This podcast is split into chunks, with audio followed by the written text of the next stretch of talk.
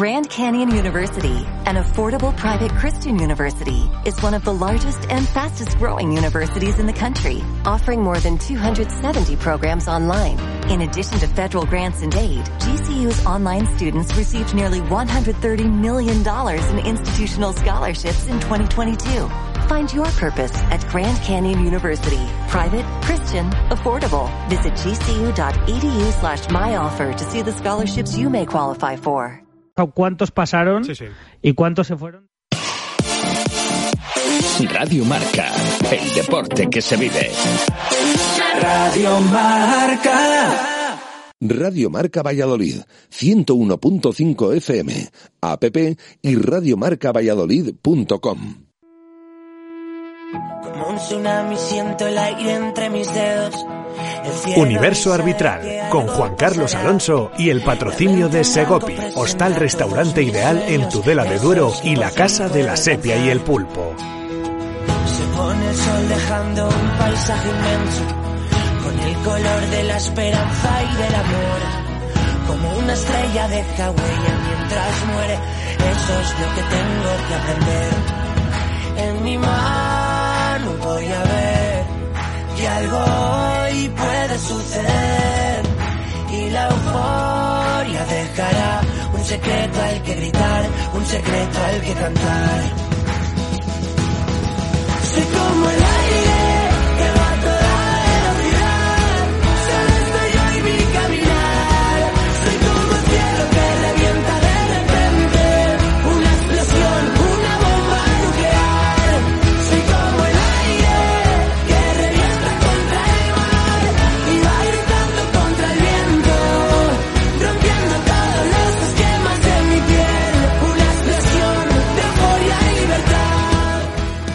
Buenas tardes, universo arbitral. Decía el maestro Díaz Vega, los árbitros no sois legisladores, sois jueces. Y efectivamente, los árbitros no elaboran las normas ni sus directrices. Unas directrices las actuales que se empiezan a hacer bola. Se ha querido introducir tantos parámetros que en ocasiones desnaturaliza el sentido futbolístico de las decisiones arbitrales. Posición antinatural, por encima del hombro, si el balón va a puerta, play de ball, ataque prometedor.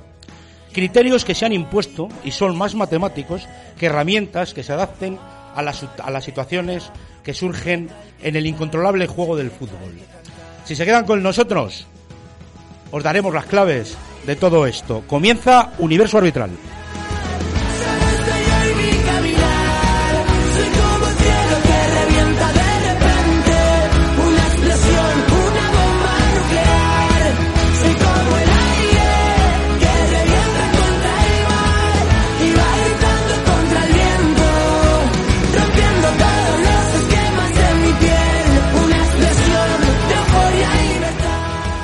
Tardes, Javier Chicote.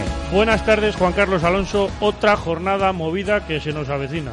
Movida y más movido que has tenido tú el puente de Todos los Santos. Digo, hoy no vienes porque has estado ahí al lío y colaborando con el tema de las de las flores. Digo, no vienes Sí, el negocio familiar es lo que toca, arrimar el hombro y ahí hemos estado trabajando. Los duro. mejores centros, floristería, armonía en Peñafiel, ¿verdad? Peñafiel, eso es. Ahí estamos y como decía, pues ayudando a los padres, ¿no? Que son los que nos han dejado disfrutar del fútbol, pues ahora nos toca echarles una mano, no nos queda otra. No paras, hijo. Entre la enfermería, la floristería, el arbitraje y tal. da Todo gusto. el día liados, así es. Vamos a presentar a este comité de expertos muy especial y muy querido, que sobre todo, no porque Álvaro Calvo haya entrenado en primera división, pero los conocimientos que tiene y el interés que muestra siempre por las reglas de juego ¿eh? es muy superior a todo lo que se pueda tener muchas veces de experiencia. Álvaro Calvo, entrenador nacional, buenas tardes. Buenas tardes, Juan Carlos Alonso. Cada vez me pongo más rojo en tus presentaciones, ¿eh? No, bueno, eh, creo que no he dicho nada que no esté con la realidad. Muchas gracias por las palabras.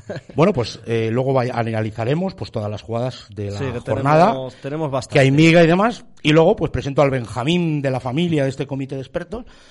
Un periodista como la Copa de un Pino que, bueno, pues te narra desde balonmano, fútbol, baloncesto en silla de ruedas, eh, a veces incluso en, las, en los cantos de gallos estos del rap, ¿no? Y tal. Me falta petanca solo ya. te porque- falta petanca, ¿no? Buenas tardes, Adrián Gómez. Muy buenas, Juan Carlos, ¿qué tal? Con ganas de debatir porque durante Sí, la sí. semana la pegas parda, o sea, Sí, no paras. Mucha polémica esta semana y, y aquí estamos para debatir, siempre con, con argumentos y, y obviamente pues con lo que nos deja el fútbol, ¿no? Esa- esas polémicas que hay que analizar y hay que debatir, por supuesto.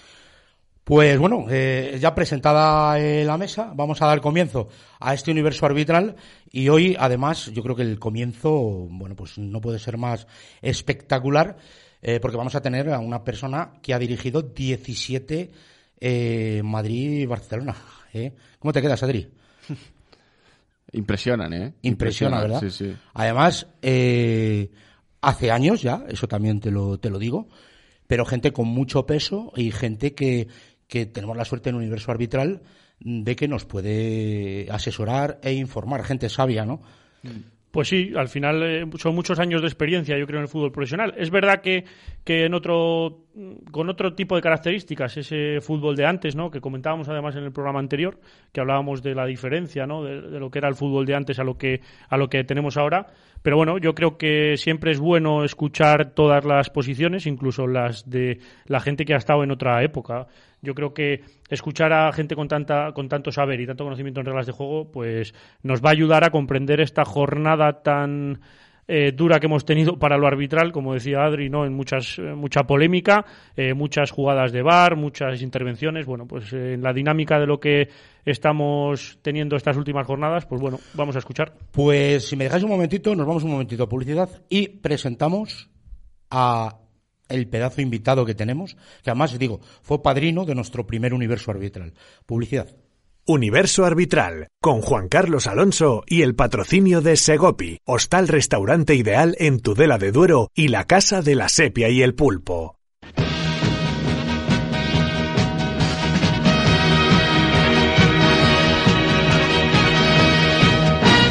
Quiero enseñarte un camino en el mar, un lugar donde nadie ha podido llegar, donde el viento es amigo, la brisa un suspiro que abraza tu cuerpo pequeño al pasar.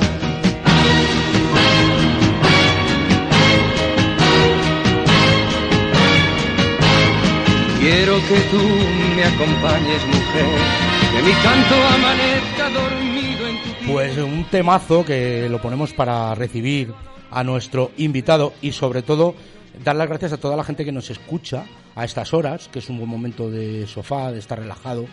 Y, y nos dicen que cada vez nos escuchan más y hay gente de todas las edades. Esto evidentemente va un poco a la gente un poco más mayor, como es nuestro Julio Iglesias. Eh, este quiero.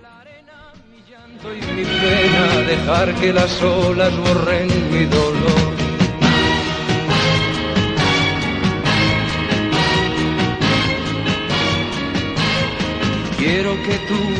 Acompañes, mujer, que compartas conmigo tu vida. ¡Qué temazo! Don Ildefonso Uriza Laspitarte, Julito Iglesias, ¿verdad? Muy bien, muy, un tema bueno, y además yo sigo siendo un admirador de él y de sus canciones. Sabrás que cada, cada vez que iba a arbitrar yo al extranjero y entraba en algún mercado grande o supermercado o tienda, siempre estaba la música de Julio Iglesias.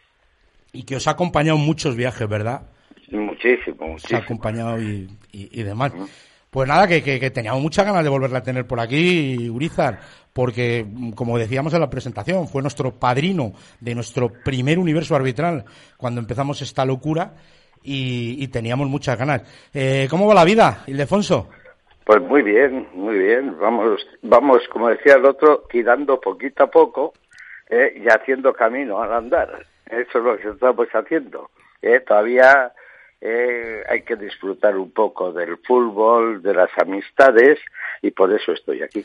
No, y sobre todo, y sobre todo que yo sigo diciendo lo mismo, gente como tú, que se lo decía aquí a nuestro Benjamín del equipo, eh, Adri Gómez, el que más Real Madrid-Barcelona ha dirigido en la historia. ¿eh? Eh, Pues sí, Creo que es un pues sí. dato a tener a, a tener muy en cuenta, a tener eh, muy en cuenta. Y estabas hasta hace poco de presidente del Comité Vasco, ¿verdad? Sí, hasta hace hasta el día 22 del mes de septiembre que, que dejé de ser presidente. ¿Mm? Por la verdad Bueno, que- no, no dejé, me dieron una carta diciendo que de la misma forma que me habían nombrado a dedo, ¿eh? pues eh, por falta de confianza me habían quitado. Pedí a ver si me podían decir cuál era el motivo, ¿eh? uno nada más, ¿eh? para haber pedido la confianza y me dijeron que no me tenían que dar ningún motivo, que simplemente era una decisión ¿eh? que había tomado dentro de sus prerrogativas que tiene el presidente, pues de quitarme. Sí, sí, no. Evidentemente es verdad que los árbitros no podemos elegir a nuestro presidente por cómo está, por temas de estatutos y demás. Pero bueno, lo que sí que es cierto que a mí me parece que personas con el bagaje eh, de Urizar, evidentemente con todo lo que pueden aportar. Ojo, y el Comité Vasco que estaba siendo pionero en muchas actividades, ¿verdad? Porque aparte de Urizar, que era la figura que representaba, tenía un gran equipo detrás, ¿no? Porque me Pues comentabas, me comentabas que lo de la televisión, de ir a la televisión y señalar la decisión que había que tomar, esto tú ya llevabas haciéndolo. Sí, hace tiempo. Y aparte de eso, eh, eh, que he sido el primero que he hecho un curso de árbitros nacionales para que sean informadores y ayuden en sus colegios y cuando lo dejen ya tengan hecho el curso. Tanto es así que toda la élite del Comité Técnico de Árbitros fueron profesores eh, en ese curso. Bueno, eh, un, un montón de cosas, pero tú ya sabes que aquí las decisiones, mm, desgraciadamente, eh, que para mí creo que el presidente de los árbitros, aparte de elegirlo, el presidente de la federación debía de ser refrendado por los colegiados, si estaban de acuerdo. Pero aquí no, no, Sí, bueno, no, eh, eh, no un- se lleva, no se llevan actualmente las cosas así. no se, no se estila, no se estila de esa manera, pero lo que sí que dices, oye, eh, todo lo que tú puedes aportar, y evidentemente, mira, Adri Gómez, que tiene 22 años, eh, yo le he dicho, digo, Urizar, pues evidentemente hace mucho que no estás en activo, pero en cuanto le he puesto en antecedentes de decir quién es Urizar, eh, pues dice, pu- increíble, ¿no? Pues eso les pasa a los árbitros. Es que a veces eh, te quiere saludar Javier Chicote, que fue también árbitro, árbitro ya, ya está retirado y estaba asintiendo con la cabeza, ¿verdad? Sí, Lo ¿qué que- tal, Ildefonso? Eh, sí, Hola, yo creo ¿qué que además es, es una dinámica que en otros comités vemos que hay árbitros que siguen colaborando cuando acaba su trayectoria profesional, pues, siendo presidentes del, del propio comité. Y, en, eh, por ejemplo, cerquita de aquí de nuestra casa, eh, no todos los árbitros que han ido retirándose de la primera división, sorprendentemente ninguno, son presidentes del comité aquí en Castilla y León, por ejemplo. Entonces, pues, son decisiones que a veces sorprenden, pero bueno, eh, yo pues no lo comparto mucho. Sí que estoy de acuerdo con vosotros en que creo que los árbitros deberíamos de poder tener algo más de decisión en todo este tema, pero bueno, la reglamentación está, Está- como está estamos y, así. y es así. Pues bueno, mira, mira, Ildefonso, ellos se lo pierden. ¿Qué quieres que te diga? Sí, pero, pero como yo le decía, pero oye, que tienes al frente un, un exárbitro internacional ¿eh? y de vicepresidente a José María Benavente, un árbitro Benavente nacional que está- muy, sí, Garasa, muchos años. ¿eh? Digo, y hemos hecho un montón de cosas, pero claro, cuando eh, la asamblea la domina, eh, porque aquí tenemos una mala suerte, es que no hay una federación, hay tres federaciones ¿eh? y encima una otra que es la cuarta, que es la Federación Vasca. Entonces, el- la vizcaína tiene el 56% de los votos ¿eh? En la Asamblea General. Y entonces sale siempre presidente el que quiere. Y él impone, pone y quita al- a, a la gente. ¿no? Entonces, si tú no te llevas bien con él, ¿eh? cuando te dicen lo que tienes que hacer y tú que eres una persona que dice, no, yo tengo que buscar el árbitro donde esté, ¿eh? Pues si no te llevas bien con él, pues eh, tiene estas pequeñas consecuencias, pero que no tienen nada que ver con todo eso. Que sí, sí, está claro. ¿eh? Pero que al fin y al cabo, oye, yo soy una persona que he pasado por muchos sitios, hasta he sido directivo del Athletic Club, ¿eh? No, tú toda, toda la experiencia que tú tienes y que te aporta. Pero mira, por zanjar este tema, Urizar, eh, quien quiera que venga detrás y lo mejore, porque dejas el Comité Vasco en un momento espectacular, con un árbitro internacional como de Burgos Bengoechea, tienes varios árbitros en, en segunda división, muchos específicos de bar, asistentes, en fútbol femenino tienes gente en la Liga Iberdrola. Amigo, que vengan y te lo mejoren. Por meternos un poco en harina, eh, que sé que te gusta opinar Vamos, vamos. de jugar y sobre todo para que nuestros árbitros más jóvenes aprendan de, de- de la sabiduría ¿eh? de gente como tú. Eh, en el tema del bar, te voy a ir al grano, cortita y al pie. Es decir, ¿tú te gusta un bar intervencionista, como creo que estamos viendo en la actualidad de la Liga Española, o para ti habría que acotarlo y tendría que estar para casos mucho más concretos? No, yo pienso que el VAR eh, tiene que ser, como decía el otro, sota, caballo y rey. Eh, nada más en casos muy concretos tienen que intervenir el VAR. En los demás, eh, yo creo que dentro del área el árbitro tiene que tener su criterio y ser si la jugada es eh, penalti o no penalti, intencionada o no intencionada. Y entonces eh, el, el, el VAR actuará eh, después y le podrá decir, oye, es que ha habido esto que no lo has visto, vete y míralo. Pues entonces es cuando realmente interviene. Pero tiene que ser una cosa infragante, una cosa muy clara. Hoy, hoy en día, cada día tiene más intervención el VAR. Pero, oye, así lo quieren los clubs, ¿eh? que coste. ¿eh? Que, Sí, sí, esto sí, no que es- nos han abocado. Esto no es, esto no es una cosa que, que hayan dicho los árbitros, vamos a poner un VAR. No, no, esto es la Internacional BOA, la FIFA, ¿eh? por consejo de los clubs, que dicen que se juega mucho dinero. No, no, está claro. Eh, hay otro tema que nos está llamando mucho la atención esta temporada y que nos gustaría saber tu opinión, que es el tiempo de los añadidos. Eh, cada vez se están viendo, por suerte yo creo, porque esto está evitando pérdidas más añadidos, ¿no? ¿Cómo estás viendo todo este tema? Pues mira, tienes toda la razón. ¿eh? Es lo mejor que se ha podido dar hasta ahora.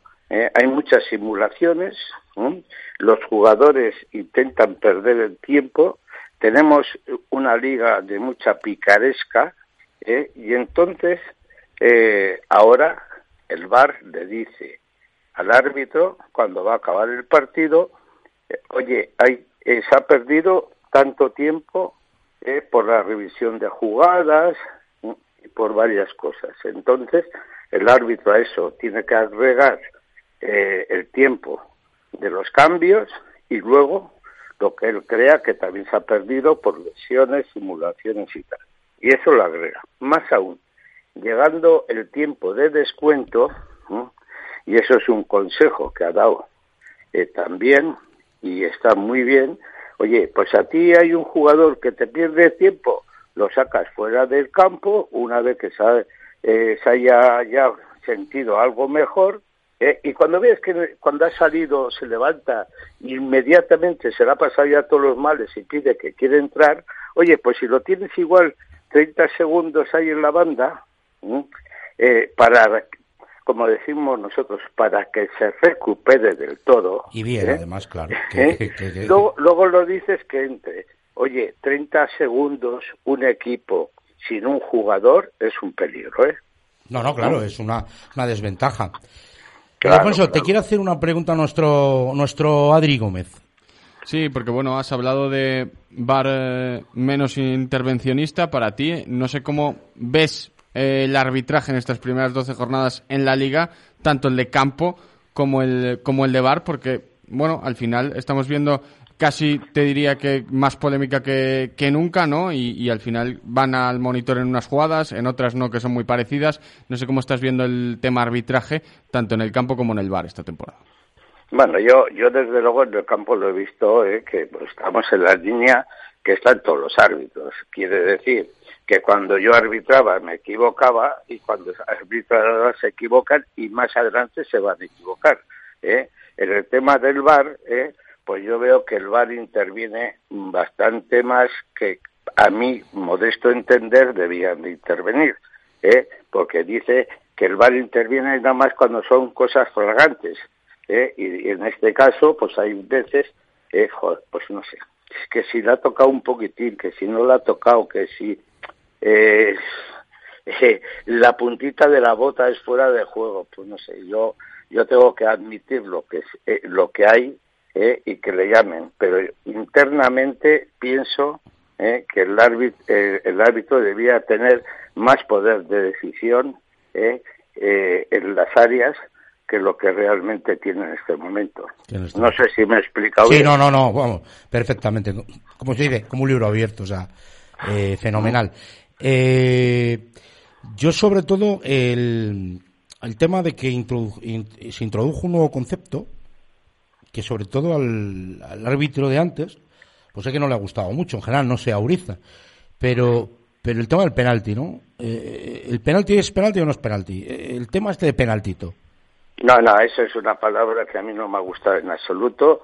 ¿eh? Yo siempre he dicho, o es penalti o no es penalti. Aquí no existen los penaltitos. ¿eh? Bueno, yo creo que además fue una palabra que dijo en Medina Cantarejo que, que la sacaron de contexto. Totalmente. Porque yo creo Eh, que el presidente en ese momento sus mm, principios eran claros, lo que pasa que era eh, que esos contactos, leves contactos, el fútbol es contacto, no se debían de, de- de sancionar y quiere primar el árbitro de campo, ¿no? Lo que Eh, pasa- claro, cl- claro, porque además te lo voy a explicar muy claro. Eso de pinantito, no penaltito, él se quería referir en esas acciones donde tienes, eh, será penalti, no será penalti. Oye, tú siempre eh, habrás visto que los árbitros tenemos una norma. ¿eh? Para pitar un penalti hay que estar seguro. Luego, si no estás seguro, no sabes seguramente y fijo eh, que le ha hecho penalti, no lo pitas. ¿eh? Y a eso le llaman esas cosas, porque el fútbol, eh, tú sabes eh, que es de contacto. ¿eh? Joder, pues si quitaríamos el contacto en el fútbol, eh, Pues- no habría fútbol. Eh, pues con tanta directriz muchas veces de analizar con lupa ese contacto en dos dimensiones, cuando el fútbol se juega en tres dimensiones, pues a veces nos lleva a eso, a que los contactos en televisión siempre eh, son mayores. Pues la verdad que es un placer, me quedo, me quedo sin tiempo, pero nos tienes que prometer que No, de vez en yo- cuando yo- yo- te vas a pasar, te vas a pasar y te voy a lanzar además, a decir un órdago, ¿eh? aunque a un vasco lanzarle un órdago, cuidado, No, te no, le quiere siempre. Órdago es una palabra vasca, ¿eh? Por eso digo, de, de ese ¿Eh? juego que es el mus. Al- al- y entonces tienes mus. que venir a un directo que vamos a ir. Te vas a comer el mejor pincho de lechazo de Valladolid, que está en Tudela de Duero, el restaurante, restaurante ideal. Y, y nos tienes que prometer que vas a venir para ir a comer allí un pincho, hacer el programa primero y luego degustar el mejor pincho de lechazo de Valladolid. ¿Qué te parece? Pues no te preocupes que yo seguramente tenga que ir a Valladolid algún día ¿eh? y antes de final de año os prometo llamaros y estar con vosotros y, y charlar. Eh, Y sobre todo de fútbol y de arbitraje, que es lo, lo que más me gusta. Muchas gracias, maestro. Don Ildefonso Eh, no, no, Urizar. Azpitarte. Eh, Para mí Gracias sí. a vosotros y a tus compañeros. Un abrazo. Vale, hasta luego. Vamos a una pausita y después vamos con Escuela de Balones Universo Arbitral. Universo Arbitral, con Juan Carlos Alonso y el patrocinio de Segopi, hostal restaurante ideal en Tudela de Duero y la casa de la sepia y el pulpo. Entiende por qué. Has salido a la calle tú tan fresco y dime por qué. Te has tirado tres horas en el espejo pa ponerte guapo pa ligar para ir a la calle y no piensas que soy da igual que ya no vas a impresionar. Que lo bueno y lo que importa están los besos y eso es lo que quiero besos. Que todas las mañanas me despierten besos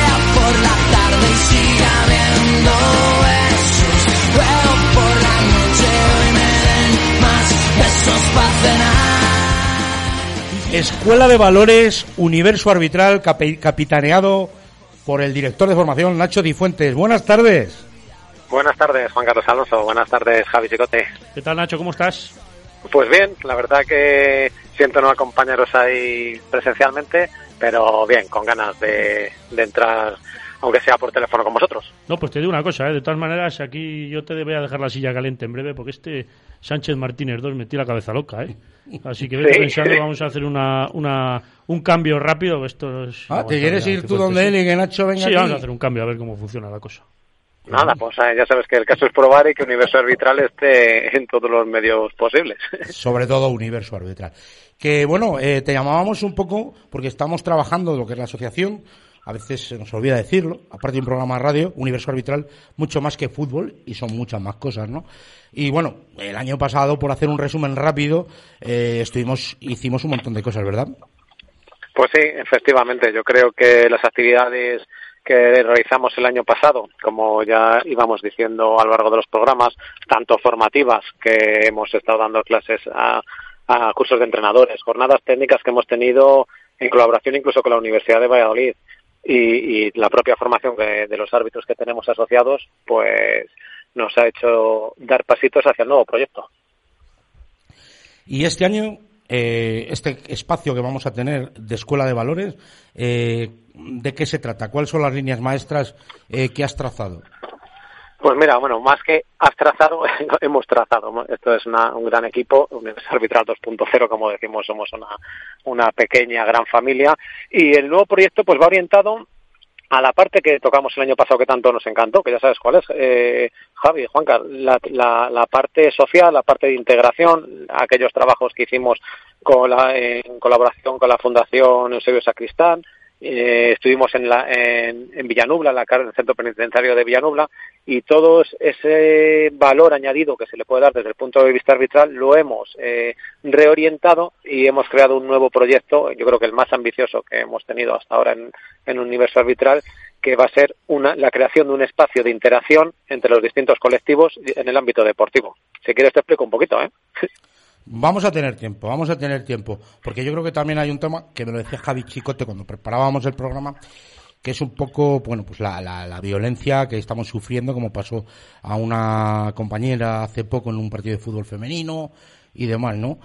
¿De qué Sí, porque comentaba yo con Juan Carlos cuando estábamos preparando el programa, ¿no? Que, que bueno, que estamos escuchando a, a- bueno, es algo que se escucha eh, por desgracia últimamente en varios de los dirigentes que se encargan de, del fútbol federado, ¿no? Que se escucha que es que la falta de árbitros está relacionada con la violencia y bueno, sí que es cierto, ¿no? Que todos los fines de semana, por desgracia, seguimos escuchando noticias de violencia, ¿no? Pero yo, contando con Nacho, que ha participado de muchos de los cursos formativos de captación de árbitros, yo creo que, que va más allá de esto, ¿no, Nacho? Yo creo que eh, como exárbitros ya conociendo el- el- la metodología de trabajo, ¿no? Quizás echen de falta, en falta también otro tipo de, cosas, ¿no? Que los árbitros no solo no son árbitros por violencia. Claro, claro, está claro. Si es que eh, alegar que la figura arbitral está siendo eh, defenestrada o está siendo maltratada no es algo nuevo. Sabemos que a lo largo, na- por desgracia, no ha sido algo que se haya potenciado, que se haya dado un valor añadido en ser árbitro de fútbol. Ningún niño se levanta diciendo quiero ser árbitro de fútbol, pero eso ha existido siempre y hemos pasado por etapas con gran número de árbitros y ahora tenemos mucho menos. Entonces yo creo que Sí, no, achacar aparte- únicamente, achacar únicamente a, a la figura eh, mala del árbitro que no quiere entrar nadie no es solamente una cosa única. Tiene que Además, la trabajarse violencia. Nacho, la violencia influye, está claro, pero hay comités que están creciendo su número de árbitros de manera exponencial. A lo mejor habría que copiar fórmulas que están ejerciendo. De hecho, Madrid ha llegado al punto de que va a poner asistentes en cadete femenino y juvenil femenino, decía Sí, Pavel Fernández categorías, sí, sí. en su cuenta de Twitter. O sea, que el número de árbitros está creciendo. Evidentemente, la violencia, siempre, como decía Nacho, nadie se levanta con ganas de ser árbitro y hay muchos chicos que el primer día que te insultan, eh, pues lo dejan. Pero nosotros, es verdad que ese insulto, en nuestro tiempo, mm, nos permitía continuar en que teníamos una familia que nos arropaba. Nos arropaba. Teníamos gente, además, con nombre de categoría y te arropaban. Y eso te permitía que era duro ir al campo, pero luego la semana Se hacía más llevadera. Se aparte, más llevadera. ofrecías entrenamientos casi, casi personalizados, ¿no? Había grupos de trabajo de, de 80, 90 personas. Yo creo que eso Las causas, las causas eh, son muchas y variadas y sería bueno dar el micrófono a todo el mundo, que todo el mundo exprese y opine, Y no pero no eso, se puede... forma- no se- sí. la forma de llegar a los propios chavales ha cambiado. No tiene ahora mismo ponen un cartel en, un- en una pared o en varias, no te va a hacer llegar a la juventud mientras como te puede dar este medio Radio Marca o te puede dar Twitch o TikTok. Entonces Mira. hay que saber llegar también a los chavales. Mira, día, Nacho, sabes que tengo a Álvaro Calvo, entrenador nacional y coordinador del Parque Sol durante muchos años, y teníamos un caso que espero tenerle pronto aquí, que hizo el camino inverso, que era Samuel Aparicio, la temporada aquella, que cuántos chicos del Parque Sol, entre comillas, os quitamos, ¿no? Os protegíais, ¿no? Ante... Sí que, sí que hicisteis muy buen trabajo ese año y la verdad que chicos, a mí me parecía increíble que chicos que disfrutaban con el fútbol, como era el caso de Samu, que es que lo vivía, que decidiera dar un paso a un lado en cuanto a jugar al fútbol y, y cambiar por el silbato. O sea, Ahí creo que tiene que haber una- un trabajo detrás eh, bastante Es, importante. es un caso único que ha sido Adri de árbitro a jugador de tercera división en Tordesillas goleando. O sea, fíjate, ¿eh? no sé qué te parece. Qué curioso. ¿Te qué quedas? curioso. Sí, sí. Me quedo sorprendido, la verdad, porque es algo que no, no suele pasar, ¿no? Y, y es algo muy novedoso. Pues bueno, eh, ya sabes cómo es esto de la radio, ya sabes cómo es esto del directo, Nacho, pero ¿Ya me vas a echar? ¿Ya me vais a echar? Sí, sí, Sí, porque, porque te ya- queremos dejar, porque tienes que seguir ahí con las líneas maestras del proyecto, que estás preparando algo que va a gustar, algo, alguna, alguna noticia tengo yo, y, y te tengo que dejar tiempo para que lo, lo perfiles, ¿eh? Un Vale, abrazo muy lo- fuerte. Un abrazo a vosotros, ¿eh? Un abrazo. Nacho. Chao. Hasta luego. Eh, pues un poquito de publicidad y vamos ya con la tertulia de Universo Arbitral, con este comité de expertos y vamos a dar luz a muchas de las jugadas del fin de semana. Universo Arbitral, con Juan Carlos Alonso y el patrocinio de Segopi, hostal restaurante ideal en Tudela de Duero y la Casa de la Sepia y el Pulpo. Soy de aquellos que sueñan con la libertad. Capitán de un velero que no tiene mar. Soy de aquellos que viven. Comienza la tertulia de Universo Arbitral y esta sintonía, este tema, me lo pidió Javier Chicote y siempre será homenaje a Don Teo. Exacto, además siempre en el recuerdo, ¿no? Teodosio Hernández Velázquez, porque como buen árbitro que fue, pues siempre queremos tener este pequeño homenaje a su figura y bueno, dado que le hicimos ese homenaje y estuvimos hace poquito con toda su familia aquí, pues yo creo que es momento siempre para recordar a Teo. Pues vamos con la tertulia más intensa, más interesante, con más argumentos, más didáctica y donde, ojo, no hay unanimidad para que vean que esto es difícil, esto de arbitrar es difícil. Con Adri Gómez, Álvaro Calvo y Javier Chicote. Bueno, vamos a repartir cartas. ¿Por dónde empezamos? Venga, vamos a empezar por las jugadas del Real Madrid, porque la jugada de la semana la dejamos para un poquito más adelante. Las jugadas del Real Madrid. La primera, eh, Chicote, además pido tu ayuda. Eh, el gol anulado al Real Madrid eh, por falta de Rodrigo.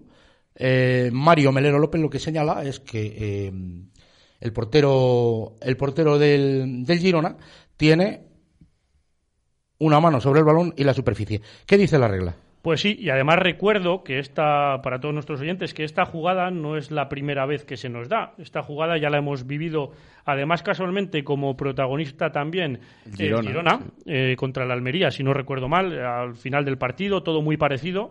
Y bueno, ya recordamos en aquella jugada eh, lo que nos dice la regla, la regla es completamente explícita, ¿no? Dice que el guardameta estará también en posesión del balón cuando retenga el balón en las manos o entre la mano y una superficie, por ejemplo el suelo. O sea que la regla es explícita en cuanto a la información de esta jugada y ya hemos visto un caso similar que se resolvió de igual manera. Pero quiero, quiero esta riqueza y estos matices que nos da el comité de expertos como es un entrenador. Pero Eh, Empezamos por Adri. ¿A ti qué te parece la jugada? para mí es distinta la del Girona Almería por una cosa. Y es que Fernando, portero de Almería, tenía toda la mano sobre el balón. Gazzaniga tiene prácticamente un dedo porque se le está escapando el balón de las manos porque se lo quiere llevar hacia él. Entiendo que para ti Entonces, está para mal mí- anulado el, de, el del Bernabéu. Bueno, en- eh, para mí sería como Mitchell y en mi fútbol eso sería gol las, las dos. Vale.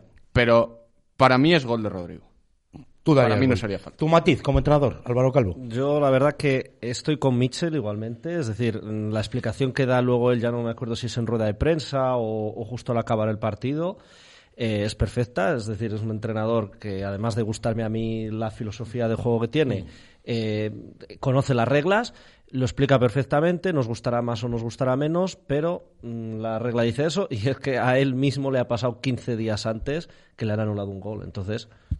Por lo menos ha habido un criterio más o menos unificado, ¿no? Exacto. Le- Sería poco comprensible que el otro día hubieran pitado una cosa diferente a la que pitaron en Almería. Javi Chicote. Además que yo creo que eh, si quizás estamos eh, denotando este año, como decía Adri Gómez al inicio del programa, que hay cosas que en unos sitios sí, en otros sitios no, hombre, eh, nos podrá gustar más o nos podrá gustar menos, entiendo los criterios tanto de Adri como de, de Álvaro, incluso de Michel, ¿no? que lo explica perfectamente. Me gusta porque me gusta que los entrenadores salgan a rueda de prensa y expresen que son conocedores de las reglas de juego, aunque no las compartan. Pero en este caso, yo para mí, eh, con ese pequeño matiz que decía Adri, de que quizás no tiene toda la mano apoyada sobre el balón, como tenía el portero del, del Girona, de, la Almería, perdón, Eh, pero bueno, eh, la regla es clara, los criterios han sido iguales en las ambas jugadas que hemos visto en esta liga y para mí yo tengo que defender que, y que además creo que eh, es falta sobre el portero. Yo quiero matizar ahí a Adri Gómez una cosa. Eh, de- independientemente de todo, toda la mano, eh, un dedo, dos. eh, Ya no es toda la mano, ¿eh? es que no creo que no tiene el control del balón porque se le está escapando. Pero déjame un matiz. A mí siempre me gusta ver por qué nacen las normas, por qué surge la norma. La norma siempre surge por una necesidad de evitar algo, impedir algo, proteger algo.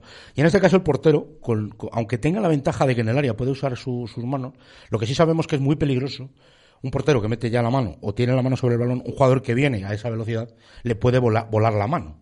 Evidentemente, por eso se sanciona generalmente de esta manera tan drástica. De hecho, el concepto de una mano porque antiguamente era tener bloqueado prácticamente, es eh, posterior. Y es que se habían dado lecciones de porteros por, esa, por esta circunstancia. Lo digo como matiz, ¿eh? no quiero influir en... No, yo- yo te digo y que- yo os digo una cosa, yo en el campo hubiera actuado como los dos compañeros, tanto el del día de la Almería como Mario Melero.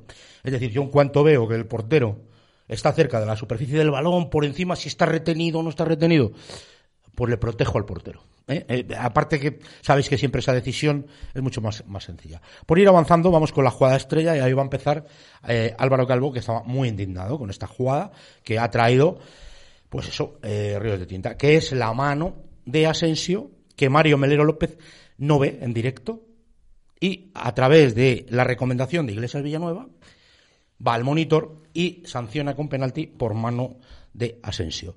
Eh, para Álvaro Calvo, ¿qué te parece la jugada? Yo aclaro el indignado que has dicho, estoy indignado no porque se haya pitado Bueno, o oye, le haya llamado al hablar, porque a con me parece- respeto podemos hablar, eh, todo No, lo que me, me queramos. refiero que estoy indignado con lo que ocurre a posteriori, es decir, utilizar las redes sociales para justificar algo, lo cual sabes que no es correcto.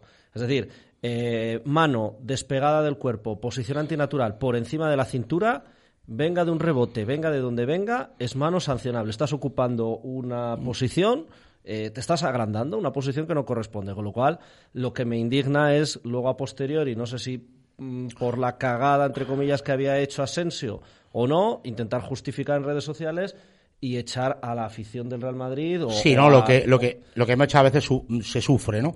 Y además inventado, ¿no? Es decir, puedes estar de acuerdo o no, pero humano existe. Exacto, y, diciendo bueno, que, estamos que hablando de un club que tiene un especial de los árbitros cada vez que no le gusta una designación, ¿eh? O sea, vamos a poner en contexto todo. Sí, sí, no, no. Está claro que aquí cada uno intenta jugar. Adri, ¿qué te parece de la jugada? Pues estoy de acuerdo con, con Álvaro. Yo creo que es mano clara mm, para mí porque va pidiendo un taxi prácticamente, o sea, es que lleva el brazo eh, por encima de la cabeza, totalmente en posición antinatural, te eximes y te arriesgas a que te pueda dar, ¿no? Y al final es verdad que te da viniendo de un rebote, pero, pero para mí eso tiene que ser mano siempre. Y además es curioso, ¿no? Porque este es de los puntos que a todos los protagonistas del fútbol se les explicó. Y se quedó meridianamente claro en esa charla que se les ofreció a los clubes antes de empezar la temporada que esto se iba a sancionar con mano. O sea, si es más rimbombante aún todo lo que pasa después, como dice Álvaro, y quizás lo que más nos ha sorprendido a todos los estamentos del fútbol es esta, esta no sé si decir falsa no sé cómo expresarlo de la mejor manera, pero bueno, este movimiento que se ha abierto Sí, con respecto a el esta que el jugada. propio- El, que el propio jugador salga explicando de que no, es que a principio de temporada nos han dicho que esto no era mano. Y, y sabiendo cómo está la sociedad o el mundo del fútbol respecto a las manos, que ya prácticamente nos volvemos locos mm, de diferenciando cuál es voluntaria, cuál no, cuál ocupa posición antinatural, que encima echen más leña al fuego inventándose entre comillas cosas que ha dicho el CTA. Sí, sí, además, como decimos, que es que esto, esta jugada mm, creo que ha sido unánime eh, el que ha visto una charla de principio de temporada que ha dicho que esto se quedó meridianamente claro. Sí, pero las declaraciones de Asensio y ese tuit a lo mejor lo podemos entender por lo que dice ayer Cross, ¿no? En sala de prensa, que dice que, bueno, las charlas de los árbitros que sí, que van, que las escuchan, pero que él no les presta mucha atención porque siempre dicen lo mismo y luego cambian. Claro, pues a lo mejor ahí está el matiz y el porqué de, de que Asensio suba esa publicación. Por, por fundamentalmente porque hay un concepto que ellos no asimilan o no entienden, que el árbitro se equivoca. El árbitro tiene errores. Y luego hay árbitros que tienen más errores que otros. Eso está claro. ¿Qué pasa? No, es que no me entero de la charla o no se enteran cuando hay una decisión, primero que me perjudica y segundo cuando a lo mejor es equivocada. ¿Vale? Pero es equivocada. Pero ya ahí el jugador dice, no, es que eh, vienen a la charla, no. Te cuentan lo que hay, te cuentan dónde están los radares, eh, te cuentan dónde puede estar la policía, te cuentan lo que puedes hacer, lo que no puedes hacer. Luego, evidentemente, a veces el sistema falla. Y luego hay árbitros que fallan más que otros. ¿Vale? Entonces, claro, evidentemente. Eh, Pero es que yo creo que no tenemos interiorizado que, que los árbitros son como los delanteros. Les hay mejores, les hay que marcar más goles y les hay que, que marcan menos goles y que fallan más. Es que esto es así y, hay que interiorizarlo. Y aquí quiero hacer un inceso. Evidentemente estamos en una temporada que posiblemente en este corsé de directrices que hay y otras circunstancias no se termina de, de- de- de realizar el arbitraje que quiere Medina Cantalejo, que es que mande el del campo y evidentemente que sea un arbitraje eh, donde sea de fútbol, porque Medina Cantalejo es un hombre de fútbol, pero eso cuesta, porque tiene 42 árbitros profesionales y tiene 10 bar específicos, todo eso, unirlo. Y quiero hilarlo y decir, el arbitraje en España, hoy por hoy, y no lo dice Juan Carlos Alonso, lo dicen los números. Es el, el- los más valorados de Europa. Esta semana 12 designaciones arbitrales en Champions League. Ningún otro país del mundo lo tiene. Claro, nos tenemos que comparar con alguien. El arbitraje en España es lamentable, son muy malos. ¿Comparado con qué? ¿Comparado con qué? Porque claro, yo para decir este es Está claro mejor- que, que fuera de nuestras fronteras sí no, que se eh, valora. Es que el nivel es el que hay. Es que a lo mejor el problema, que es lo que yo decía al medio editorial, es tenemos que buscarlo o tenemos que bucear en que evidentemente no es todo se hace bien. Y yo pienso que esto no se está haciendo bien. Pero el arbitraje español, no quepa la menor duda, sobre todo sus, ar- a- sus árbitros top, están al máximo nivel de, de Europa. Y hay mundo. que, hay que hacer llegar también eh, otro mensaje que es, es claro, es la, la capacidad de autocrítica que tienen los árbitros. O sea, aquí un árbitro que, que se equivoca, que tiene una mala tarde, eh, que nadie dude de que pasa un día muy jodido, porque yo lo he vivido en mis carnes, ¿eh? Porque yo he fallado, me he equivocado, no he levantado a lo mejor un fuego de juego, o, y, y te vas a casa jodido, y estás una semana jodido. Y esto hay que, hay que transmitirlo y hay que intentar que la Claro. gente lo sepa, porque a los árbitros les Lo fastidia que pasa equivocarse. es que, eh, Javi, ahí eh, creo que también el colectivo arbitral debería de acercarse un poquito a, a la sociedad en general. Eso es lo que intentamos desde Universo Arbitral, acercar estas sensaciones. Lo que pasa que es verdad que lo que yo, por ejemplo, cuando hablamos o cuando preguntamos sobre los árbitros tenían que salir después de un partido a la de la prensa, mm, creo que no. No porque no va a favorecer esto. ¿Qué va a decir un árbitro? No lo he visto. De eso vamos a hacer un día un debate largo y tendido en el comité de expertos, pero, pero por, por, por seguir avanzando. Mm, Yo, ¿quieres mi opinión de lo de Asensio? Sí, por favor. Para un día vale. que te vas a mojar, aunque no llueva. No, yo aunque no yo voy a decir una cosa y la contraria, porque la jugada es muy complicada. Vaya. Muy complicada. Lo que todos hemos visto clarísimo, Eh, Alonso lo ve muy si- complicado. Si, lo cogemos como todo, la directrices, la mano arriba, no sé qué, no sé cuánto, por encima del hombro, sí. Está en una posición previa que le rebote. Sí, pero tú fíjate que sí, pero que es que estamos hablando ya casi no. de matemáticas. O sea, que es que esto no, es, esto no es fútbol. O sea, el fútbol es mucho más sencillo. Y yo te digo una cosa, me quedo con lo que dijo Medina Cantalejo en una de sus comparecencias al principio. Esas manos que no son tiros a puerta, que es que la tengo ahí, pero no lo tengo ahí, llevamos media hora hablando. Va a decir que no. No, no, no, no, voy a decir una cosa muy simple. El árbitro, si la pita en el campo, para adelante. Porque está arbitrando en el campo y tiene las sensaciones. Más Mario Melero estaba haciendo un buen arbitraje, en general. En general estaba haciendo un buen arbitraje. Y esa jugada, si él en el campo, está muy bien colocado, para adelante. Lo que no, no admite esa jugada es la lupa del bar. Ya, pero es que Alonso. Es la lupa del bar. Alonso, esa jugada eso- lo que no admite es la lupa del bar. Y Discrepo contigo porque el VAR estoy convencido de que ahí entra porque Mario Melero López no da una explicación de lo que ve. Y yo pienso que él dice que le dan el pecho y que no le dan la mano. Ahí y el Pero si hay una toma zona- que parece que la da directamente a Asensio, la otra toma que si le rebota o no Ya, le rebota. eh, insisto. tal. Entonces, en examen, nos ponemos en examen. La mano ya la tiene en una posición que la ha rebotado, pero le rebota primero la da. O sea, esto en un examen vídeo UEFA que hacemos nosotros, esto es hay Entramos que poner en, en unos- penalti. que sí, que, que eso son unas recomendaciones. Pero arbitrar es otra cosa. Arbitrar es en la jugada cuando la ves en el campo. ¿Me entiendes? Tomar una decisión o la contraria. ¿Vale? Pero luego, eh, aquí viene el problema cuando entra el bar. Si es que esto siempre, esto de verdad, mm, polémica por manos ha existido siempre. Y va a seguir existiendo. Existiendo. Pero es que encima hemos metido una opinión más, que es la del bar. ¿Me entendéis lo que quiero decir? Pero yo entiendo que esa opinión entra porque el propio árbitro de campo no da una explicación verídica de lo que ocurre. es que mira, al final es... Y por es- eso, es- ya, pero la semana pasada comentábamos que las jugadas del Pucela entraba la explicación del árbitro de campo. En esto hay que seguir el mismo criterio. Si el árbitro de campo no está dando una explicación exacta o más coincidente con lo que está viendo el VAR, el VAR le va a avisar porque considera que es un error claro y manifiesto. Y yo creo que ese es otro criterio por el que debe entrar el VAR. Si el árbitro de campo está explicando algo que el VAR está viendo algo totalmente diferente. Ahora vais a ver cómo con esos criterios, conceptos, reglas, subreglas y, y apps de ataque y no sé qué, una jugada que acaba en gol 12 segundos antes que una infracción clara de fuera de juego, acaba en gol. Pero esto va a ser después de publicidad y la jugada de la semana.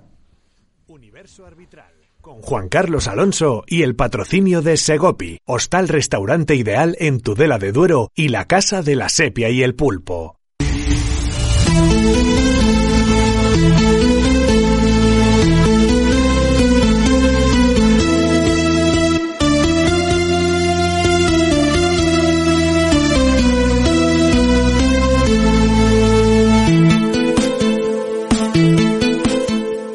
Jugada de la semana con Adri Gómez, Álvaro Calvo y Javier Chicote. Adri Gómez. ¿Debió conceder Cuadra Fernández el gol de Moy Gómez? No.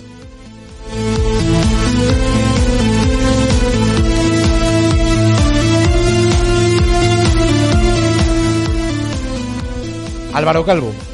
¿Debió anularse el gol? A ver, que me has cambiado la pregunta. ¿Debía anularse el gol? Sí.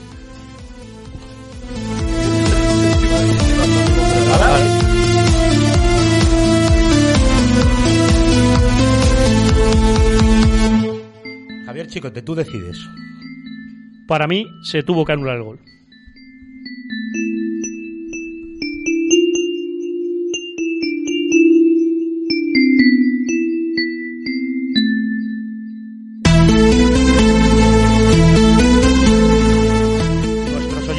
Encuesta que publicamos en Universo Arbitral en Twitter, ¿qué han Pues dicho? nuestros oyentes dicen que sí, debía anularse el gol, un 60%. Tú, ha estado más ajustada, ¿eh? es la más ajustada que hemos tenido. Un 60% opina que sí, se debe anular esa, ese gol de Moy Gómez y contra el 40% que dice que no, que estuvo bien arbitrada esa jugada. Pues quiero un montón de argumentos. Entonces voy a empezar por el entrenador. A ver qué nos dice el entrenador. ¿Por qué? Yo, de verdad, veo un cúmulo de errores que, como salvavidas para el árbitro, me parece que lo más sencillo para salvarse a él mismo hubiera sido anular el gol. Es decir, parte de que el árbitro asume que se ha comido un fuera de juego él o, o el linier de dos metros. Vale, está asumiendo, dando, dando validez al gol, está asumiendo eso. Está asumiendo que el VAR eh, entiende que no hay eh, una segunda acción con el mal despeje del Yamik. Mm, O sea, está asumiendo una, una cascada de errores propios. Le llaman al VAR. En el, no en el 100%, en el 99% de los casos que le llaman al VAR es, jefe, te has equivocado. Ve a verlo, nosotros estamos viendo que hay fuera de juego y el despeje del Yamik mm, es un mal despeje, eh, no se considera una segunda acción. Y aun con esa se reafirma. Pero se está reafirmando ya no solo en su interpretación de eso, sino es que estoy dando validez a un gol que se inicia con dos metros en fuera de juego. Adri creo, que- creo que te quiere contestar. Porque eres, tú has dicho que está bien concedido el gol. No, a mí me has preguntado que si eh, Cuadra tenía que conceder el gol y te he dicho que no. O sea, está bien anulado el gol. Vale. Claro. Es que era a ver si Claro, estaba como has atento. preguntado la pregunta Eso de es. diferente manera, pues. Eh, no, yo creo que aquí hay varios matices. El primero, lo que decía Álvaro, eh, estás dando validez a un gol que un jugador que participa en la jugada está en fuera de juego por dos metros y estoy seguro que si tú pitas fuera de juego, nadie te va a reclamar que eso es segunda jugada. Nadie. Entonces, es lo que decía Álvaro, te salvas. Pero para ti, juego y ya para está. ti, ¿por qué no es segunda jugada? Pues porque el despeje del Yamik creo que recorre exactamente 8 metros, 9. O sea, llega a salir del área, bueno, lo coge Aymar Oroz, que estaba viendo la jugada repetida, en el pico del área. O sea, es que no recorre ni 10 metros el balón. No puede ser segunda jugada nunca eso. O sea, y luego al final, pues, es que es eso. Estás, estás eximiendo un fuera de juego que es clarísimo, que te puede quedar la duda de quién la toca, porque yo creo que es la mayor duda en, en esa jugada, pero el error grave es no pitar ese fuera de juego de dos metros, que al final acaba, pues, acaba llevando a una cosa que no tenía que haber sucedido. Me toca, ¿no? Te toca. Vale, yo eh, deduzco por dónde viene el error del asistente, porque lo comenté contigo, Juan Carlos, además casi eh, al, al poco tiempo de ocurrir la jugada, cuando vimos la foto. Eh, hay una mala colocación del asistente. El asistente está adelantado como cerca de metro y medio a- al último defensor, por lo tanto no perita esa jugada de fuera de juego de Budimir, si, no- si no me equivoco. Eh, por lo tanto... eh, No, de Ávila. El fuera de juego es de Chimi. El que da el pase es Budimir. Vale, pues eh, la posición de Chimi Ávila no la perita el asistente porque, como digo, está adelantado, no ve, no está a la altura del penúltimo defensor y no interpreta ese fuera de juego.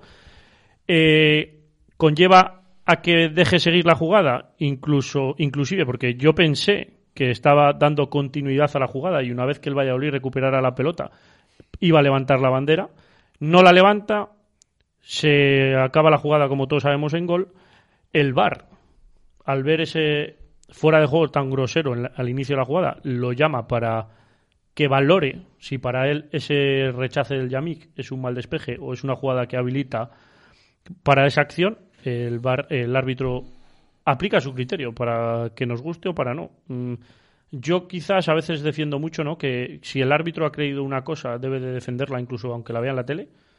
Para mí es un error. Yo creo que hay que señalar el fuera de juego, pero entiendo que el VAR, eh, que, que el árbitro, perdón, ¿No te parece recuperación de posesión de Yamit? para mí no. O sea, Yamit recuper- no recupera el balón. eh, Para mí no, para mí hace un, un despeje eh, forzado, además con una superior de los Asuna. Claro, eh, no- es, que, es que casi le hacen falta el Yamik en el despeje. Claro. O sea, ¿cómo va a recuperar la posesión si, si le están encimando, casi le hacen falta y el balón no supera el área prácticamente? O sea, yo quiero traer a la mesa que el error fundamental es del asistente porque no está bien colocado. Y eso es así, eso la, la imagen es clara. Y luego, mm, se, como decía Álvaro, se desencadena una serie de errores que incluso me parece bien que el árbitro los defienda. ¿eh? Si te equivocas y mueres, muere con el traje puesto. Es decir, si tú en el campo eh, te ha parecido que todo es normal y vas a la pantalla y sigues viendo que todo es normal, porque yo estuve Pero, 20 Javi, minutos... Todo es normal, ¿no? Porque en el inicio de la pantalla, que al final se ve que es fuera de juego por dos metros. Que tu linier no ha marcado, por lo tanto ya no todo es normal como se había pitado en el campo. Entre intentar, por un segundo, y te dejo seguir, intentaros olvidar del fuera de juego. ¿Vale? Sí, Simplemente si centraros, centraros en lo que se evaluó. Si os dais cuenta... que era eh, si había recuperación de posesión o no. Si os dais cuenta, en la jugada de eh, cu- cuando está revisando en el bar, el lapso de, que le pone la imagen es muy corto. Sí, son cinco segundos. sí. Cinco segundos. Y lo que, lo que dice Juan Carlos, lo que se van a mirar realmente es, ¿esto es un mal despeje o es una recuperación? El árbitro dice que es una recuperación, por lo tanto...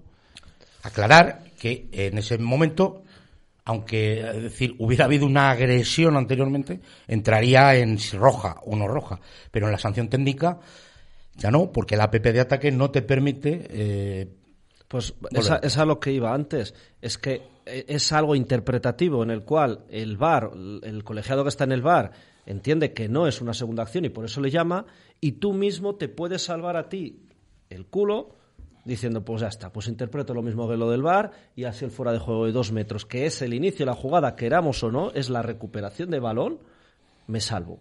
Y salvo a mi linier, porque son dos metros de fuera de juego bien claros. Si la da Fedal o no, a veces nos preguntamos por qué el colegiado manda cambiar las medias a este equipo, al Valencia, al Sevilla, que van a veces un poco, pues por cosas como estas. Se ven los dos pies de Fedal, dos medias blancas, y se ve que hay una media negra, oscura, azul marino, que es la que da el balón. Sí, pero bueno, que el fallo viene de lo que te dice Chicote, de la colocación del asistente que está cuatro metros mal, mal colocado. Le pilla al hombre. Eh, Estoy con, eh, con Álvaro que quizás... con metro y- diciendo metro y medio, ha sido generoso. Sí, Era un poco es- más. Será más. Es que es verdad que luego la toma de la, de la foto no es, no es em, eh, de frente, entonces parece a veces más de lo que es, porque eso yo sí que lo he vivido en mis propias carnes, que cuando tienes una cama lateralizada no es lo mismo que luego enfocar el tiro y es menos distancia la que se aprecia. Pero es verdad que el error está ahí y estoy con Álvaro quizás que si el árbitro hubiese sido inteligente, ¿no?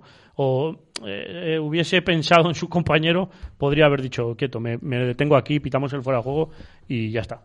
Es verdad que quizás no tenga relevancia, porque ya en el desarrollo del partido después no, no es mucho a la. No, porque tampoco yo creo que no es una jugada que nos vaya a determinar en el resultado final. Pues sí o no, no sé, pero. Hombre, hubiera sido el 1-0, o sea, hubiera mejor- sido el 2-0. A lo eh, mejor el Pucela no se cae tanto como se pero cayó, el claro, fútbol pero al final- no lo sabes, claro. Quizás- Es que No ese debate sabes. yo nunca le abro. Intentaré que en el universo arbitral no lo abriremos nunca, porque en un partido de fútbol de 90 Y, minutos. la- Lanzo una pregunta. El Real Valladolid, que siempre habla David Espinar, que por detrás habla, consulta, mueve sus hilos, no lo hace de cara al público, ¿Esta semana ha hecho algo? ¿Ha- ¿Se ha puesto en contacto con el CTA? ¿Sabemos algo? Ni, ni idea.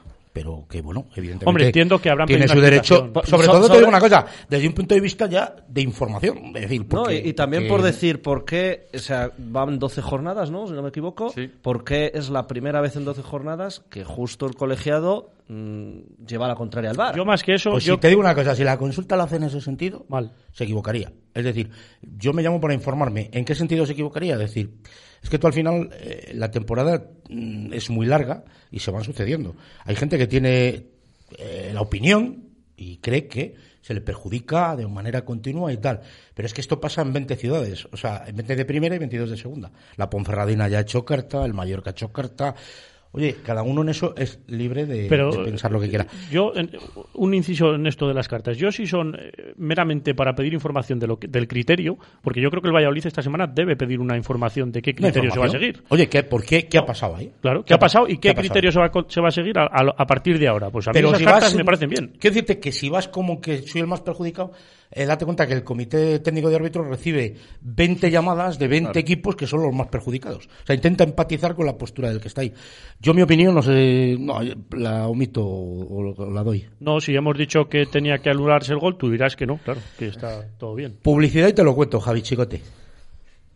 Universo Arbitral, con Juan Carlos Alonso y el patrocinio de Segopi, hostal restaurante ideal en Tudela de Duero y la Casa de la Sepia y el Pulpo. El editorial que hoy había hecho de tantas normas directrices y demás venía un poco elaborado después de hablar con un montón de árbitros desde el sábado fue, ¿no, Adri? Desde el sábado. Un montón de árbitros con esta Domingo jugada, las dos. con esta las dos. Y al final estamos hablando de cosas que tú luego a la hora de tomar una decisión en un campo de fútbol es imposible que se tengan en cuenta tantos conceptos. Es imposible. Entonces yo tengo una cosa muy clara. Resultado final que el mundo del fútbol no puede entender. Infracción clara de fuera de juego cuando Budimir toca el balón y Chimi Ávila está adelantado. El asistente comete un error grave. No es un fuera de medio metro, es un error grave, como tú muy bien has apuntado, por una mala colocación. Bien, bueno, es un error. Seguimos con la jugada, ¿vale? A partir de ese momento entramos en lo que es el despeje de Yamit.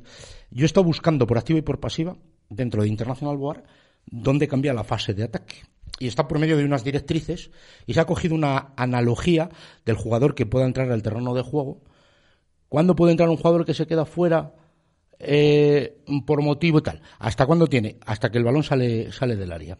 ¿De acuerdo? Cuando el balón sale del área, se entiende que puede ser otra jugada de ataque. O sea, como veis, todo muy cogido con, con pinzas. Entonces, ¿qué pasa en esa jugada? Pues evidentemente, yo para que os dairéis una cuenta, en marcador Pucela no me di cuenta, error mío. Yo también me equivoco y mucho. Yo no me di cuenta de la jugada. No podía estar pensando que esa jugada se estuviera interpretando que podía haber una recuperación de posesión por parte del Real Valladolid. Siguiente, siguiente situación. Cuadra, evidentemente, le dicen que hay fuera de juego. El fuera de juego no hay que ir a revisarla al monitor, es una decisión objetiva. Y todos, claro, nos quedamos sorprendidos. ¿Por qué? Porque al final estábamos hablando que Mumuera, ¿vale? Le estaba indicando. Y Cuadra diría, hay una, una un, un tal decir, oye, tienes que ir a ver la jugada. Tienes que ir a ver la jugada porque evidentemente no hay segunda jugada. Porque si no, no, existiría un error Claro. claro y manifiesto. Y luego Cuadra, dentro de una argumentación técnica que podíamos hasta comprar, pues decide dar gol. Esto es lo que sucedió. Yo para mí, una jugada que 12 segundos antes ver, eh, hay fuera de juego, tiene que ser gol. Y es que nos quedamos con, sin tiempo, como es que fíjate cómo vamos, que nos vamos a ver la Champions. Entonces ya sabéis que suenan nuestras gaitas y esto significa algo, ¿no? Que nos vamos a ir pues con...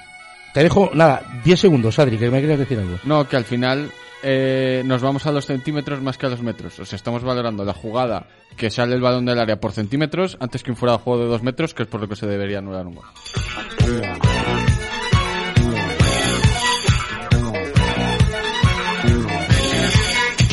Resumen con Javier Chicote. Pues en este universo arbitral se pasó eh, Ildefonso Urizar Aspitarte, que nos comentó toda la actualidad con respecto al VAR. Estuvo el director de formación de Universo Arbitral, Nacho Cifuentes, dándonos unas pequeñas pinceladas de lo que será la escuela de valores. Y en el comité de expertos se determinó, por una pequeña mayoría, que el gol de Moy tuvo que ser anulado.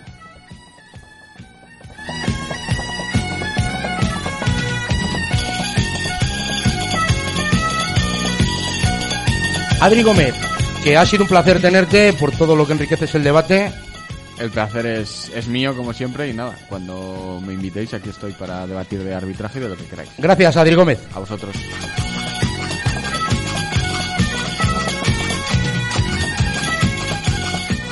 Álvaro Calvo, a ver algo de Champions, ¿no? Aunque no hay mucho en juego hoy. Nah, no. Hay la primera eh, árbitro internacional femenina que pita al Real Madrid. Hoy pita al Real Madrid Celtic. Cierto, lo he visto en prensa y bueno, que tenga una buena tarde y que acierte todo lo posible. Gracias, Álvaro A Calvo. vosotros.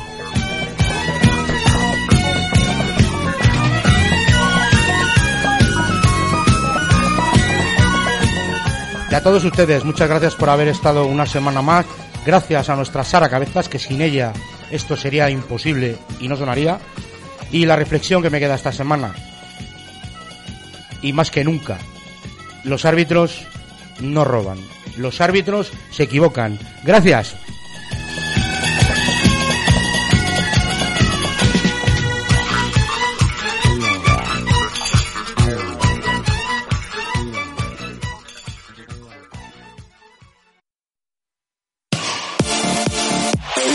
Radio Marca, el deporte que se vive. Radio Marca. Pregunta. Chitu, ¿hay más seguidores escoceses O'Reilly Auto Parts puede ayudarte a encontrar un taller mecánico cerca de ti. Para más información, llama a tu tienda O'Reilly Auto Parts o visita oreillyauto.com. oh, oh, O'Reilly Auto Parts.